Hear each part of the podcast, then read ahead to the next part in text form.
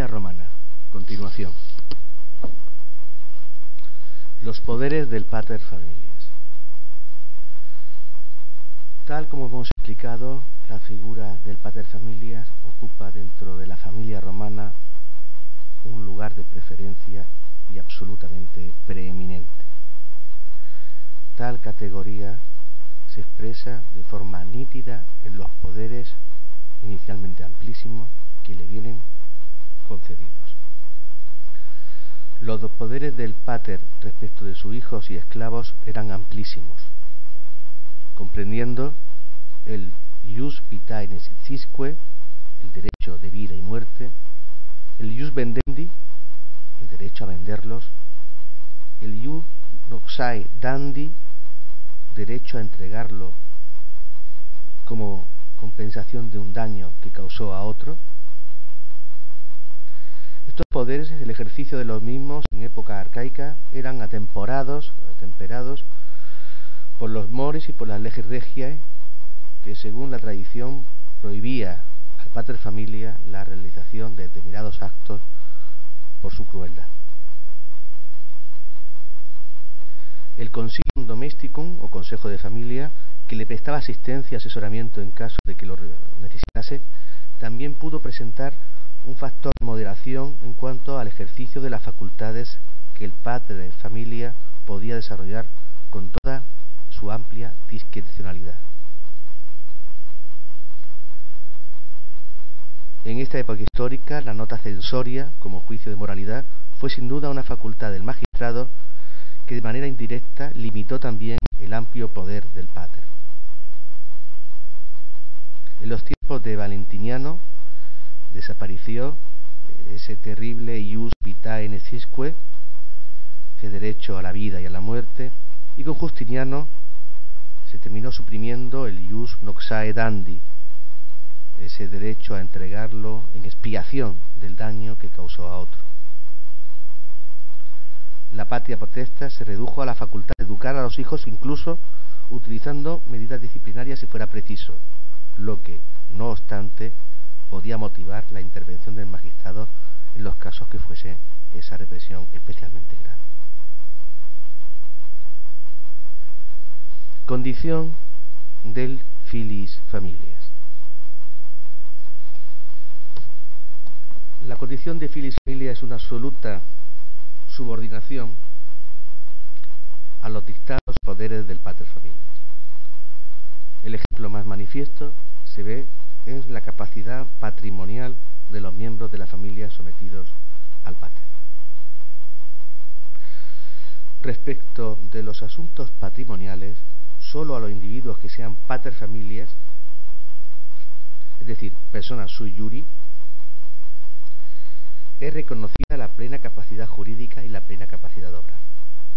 A los individuos libres que están sujetos a la patria potesta de un pater familias o a las personas alieni juris, no se reconoce en el ordenamiento jurídico romano ninguna capacidad patrimonial.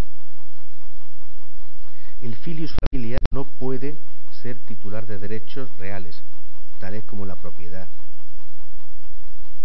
o de derechos de obligación, puede realizar válidamente negocios jurídicos de adquisición, pero los efectos de tales adquisiciones no van a su persona, sino ipso jure a su pater familias, sin necesidad de que este último lleve a cabo ninguna manifestación de voluntad. Solo si el filius familia es nombrado heredero, debe tener el iusum o autoritas del pater familias para aceptar la herencia en cuanto que ésta, hipotéticamente, puede tener también más cargas que, o deudas.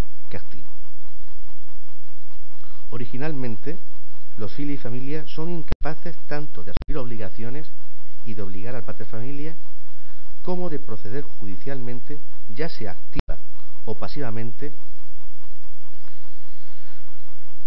ni tampoco pueden hacer testamento. Naturalmente, dado que el sometimiento del filis familias al de familia no es concebible la existencia entre ellos de relaciones jurídicas patrimoniales.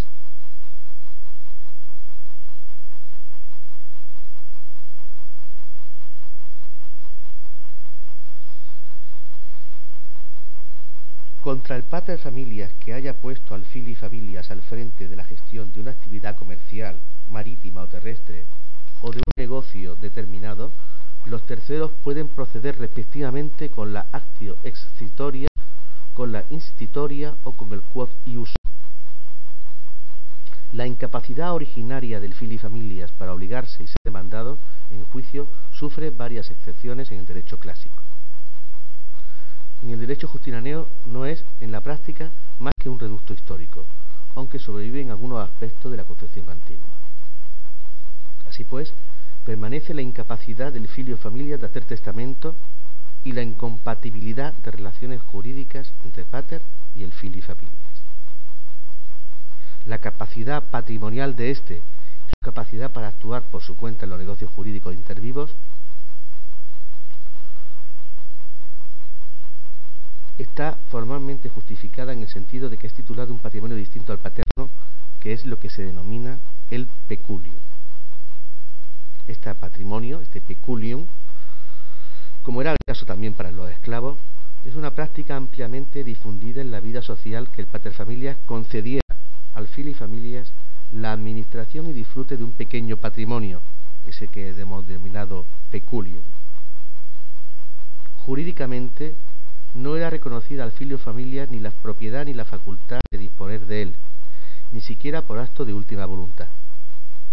La jurisprudencia, sin embargo, admitió que el pater familia fuera civilmente responsable de las deudas contraídas por el fili familias hasta igualar el importe del pecunium de éste, concediendo en este caso a quienes hubieran entrado en relaciones patrimoniales con el fili familias una actio de peculio contra el padre.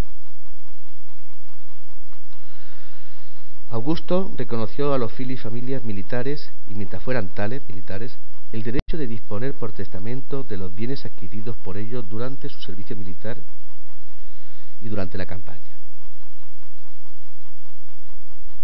Tales bienes fueron distinguidos de los otros con la denominación de peculium castrense. En él fueron comprendidas también las donaciones y los legados hereditarios hechos al militar en el momento de la entrada en el servicio y con Adriano también la herencia de, la mujer. El derecho del fili familia de disponer en orden a los bienes que constituía el peculio castrense fue concebido en un sentido cada vez más amplio, hasta marcar la facultad de donar mortis causa e incluso la de manumitir esclavos. Cada una de estas facultades reconocidas al filo y familia representan solo excepciones, privilegios que hacen más flexible el derecho del padre familias, pero que no lo extinguen. Si el filio familia militar muere sin testamento, aquel es reconocido propietario de los bienes que forman parte del peculio castrense, es decir, en cuanto parte familia, no en cuanto heredero del hijo, con la consecuencia de que responde de la deuda del hijo solo hasta la igualar el importe del peculio y nunca más allá de ese importe. A través de la progresiva extensión de este instituto del peculio es como cambia radicalmente en época posclásica la situación jurídica de los filifamilias, siéndole reconocida una capacidad patrimonial cada vez más amplia.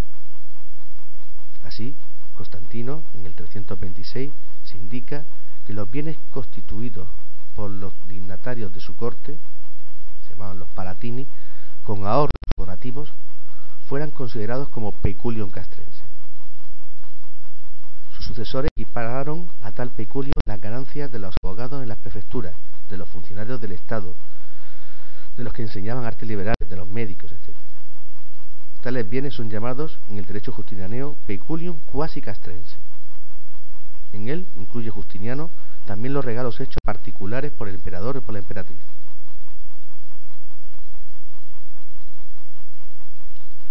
Con el tiempo, en el año 319, Constantino concedió a los fili familia los bienes hereditarios de la madre, quitando a los padres familias el derecho de enajenarlos y reconociéndoles solamente el derecho de su disfrute y administración, concebido después como un usufructo legal.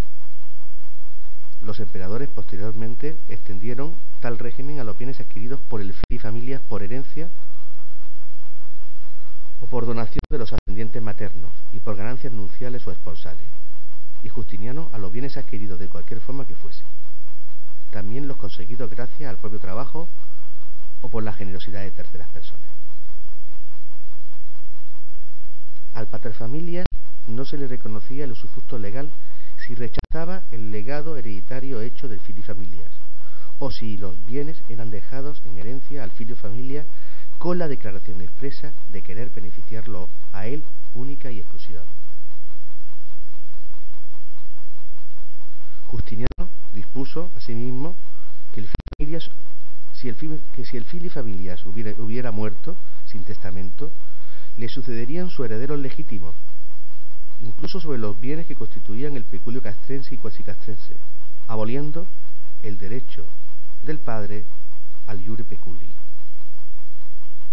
Aparece así como el nuevo derecho era reconocido al fili familia una capacidad de derechos patrimoniales casi igual a la de pater familia en este sentido, y como las antiguas normas romanas que respondían a la estructura originaria de la familia romana aparecían ante los bizantinos ahora como estructuras antiguas y pasadas.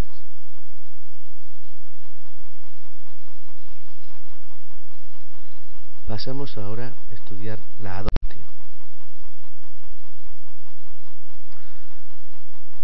En el derecho clásico, este término no designaba la transmisión directa de la patria potestad de una persona a otra, sino la realización de actividades distintas e independientes entre sí. Un pater familia, dando realidad al caso previsto en la, por la ley de las doce tablas, si pater filium ter venum duit filius patre libre esto, hace que cede la patria potesta sobre su fili familia, vendiendo a éste tres veces sucesivas. La persona así liberada es puesta de esta manera emancipatio bajo un tercero o bajo el antiguo pater familias. Posteriormente, otro ciudadano romano, varón, su juris, lo reivindica como hijo propio legítimo o como hijo de otro descendiente suyo impotestate, frente a aquel que la tiene en mancipio. Este no se opone, el que lo tiene en mancipio, y el magistrado declara como descendiente legítimo del primer grado o del grado ulterior al reivindicado, al adoptado, respecto a aquel que lo adopta. Como consecuencia de la relación de descendencia así constituida, surge al tiempo y sobre la patria potesta de aquel que, a causa de lo dispuesto por el magistrado, es declarado ficticiamente descendiente el adoptado sale de su familia originaria perdiendo respecto a ella toda relación de nación. Pierde todo derecho de sucesión en relación con su antiguo pater familia y adquiere, en cambio, la posición de fili familia en la familia adoptiva.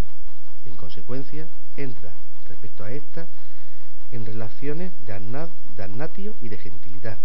Toma el nombre, el apellido, el patronímico y la tribu del adoptante. Y a la muerte del pater familia que la adopta, tiene los derechos de filis y familia sobre su herencia. Las fuentes nos informan que la adoptio fue ampliamente usada por los romanos también con fines sucesorios, para modificar el orden de los posibles sucesores y de los derechos de los descendientes, para eludir limitaciones y exclusiones previstas por las leyes demográficas. Los emperadores se sirvieron de ella algunas veces con fines dinásticos, con objeto de designar sucesores a la dignidad imperial en el derecho justinianeo, abolida la emancipación previa del que iba a ser adoptado por la familia originaria, la adopción se presenta como un acto realizado por los dos pater familias, con el consentimiento del adoptado. Tal acto consiste en una declaración de las partes ante el magistrado o ante un notario a la que se adhiere el adoptado, aunque solo sea en la forma pasiva de no disentire. El principal efecto de la adopción es el de conceder al adoptado la situación jurídica de hijo de adoptante, afirmándose el principio de que adoptio naturam imitatur. Se requiere, pues, que el, que, adopta sea al menos, tenga al menos 18 años más que el adoptado y se niega a quienes fueran emasculados desde el derecho de adoptar. Se establecieron varios impedimentos. Justiniano distingue entre la adoptio plena, en la que se realiza la adopción por parte del abuelo paterno o materno, y la minus plena, adopción por parte de un extraño. Esta última no lleva consigo la separación del adoptado de su familia de origen, ni la pérdida de los derechos de sucesión del adoptado respecto a sus parientes de sangre, ni la sujeción a la patria potestad del que la adopta. Su efecto es el de conceder al adoptado derechos sucesorios como heredes sui en relación con el adoptante cuando éste muere sin. Esto es la adopti. Ahora vamos a estudiar la adrogatio. Un pater familias puede, mediante la adrogatio, someterse a la patria potestad de otro pater familia, pasando a ser aliene juris y felio familias de éste. El adrogans, junto con la patria potestad sobre el adrogatus, adquiere en bloque el conjunto de los derechos transmisibles de los que era titular el adrogatus y la patria potestad sobre todas las personas libres, aliene, aliene juris, ya sometidas a este último. Las fuentes configuran esta adquisición global como una sucesión intervivos. El acto se realiza delante de los comitia curiata presididos por el Pontífice Maximus después de haber interrogado al adrogator, el adrogantus el pontífice dirige al pueblo, se dirige al pueblo, reunido en curia, la propuesta de que el segundo sea declarado hijo legítimo del primero. Probablemente en los tiempos antiguos la propuesta era aprobada por las curias a través de una auténtica votación. Como consecuencia inmediata de esta relación de filiación ficticia constituida, surgía la patria potesta del adrogator sobre el adrogatus. Más tarde, como resulta de la constitución de Diocleciano,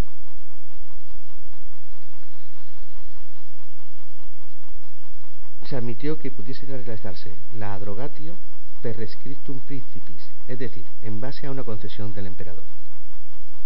Una concesión que toma la forma de rescripto. En el derecho de la última época, el instituto de la drogatio pierde su función originaria y es usado más que nada para conceder a un extraño derechos de asistencia y de, sucesión, creando, evidentemente de forma ficticia, vínculo de parentela entre el adrogatus y el adrogans. Entre otras cosas, se admitió la posibilidad de adrogare las mujeres y de que las mujeres realizaran también la drogatio. Hasta aquí la segunda parte del tema sobre la familia romana.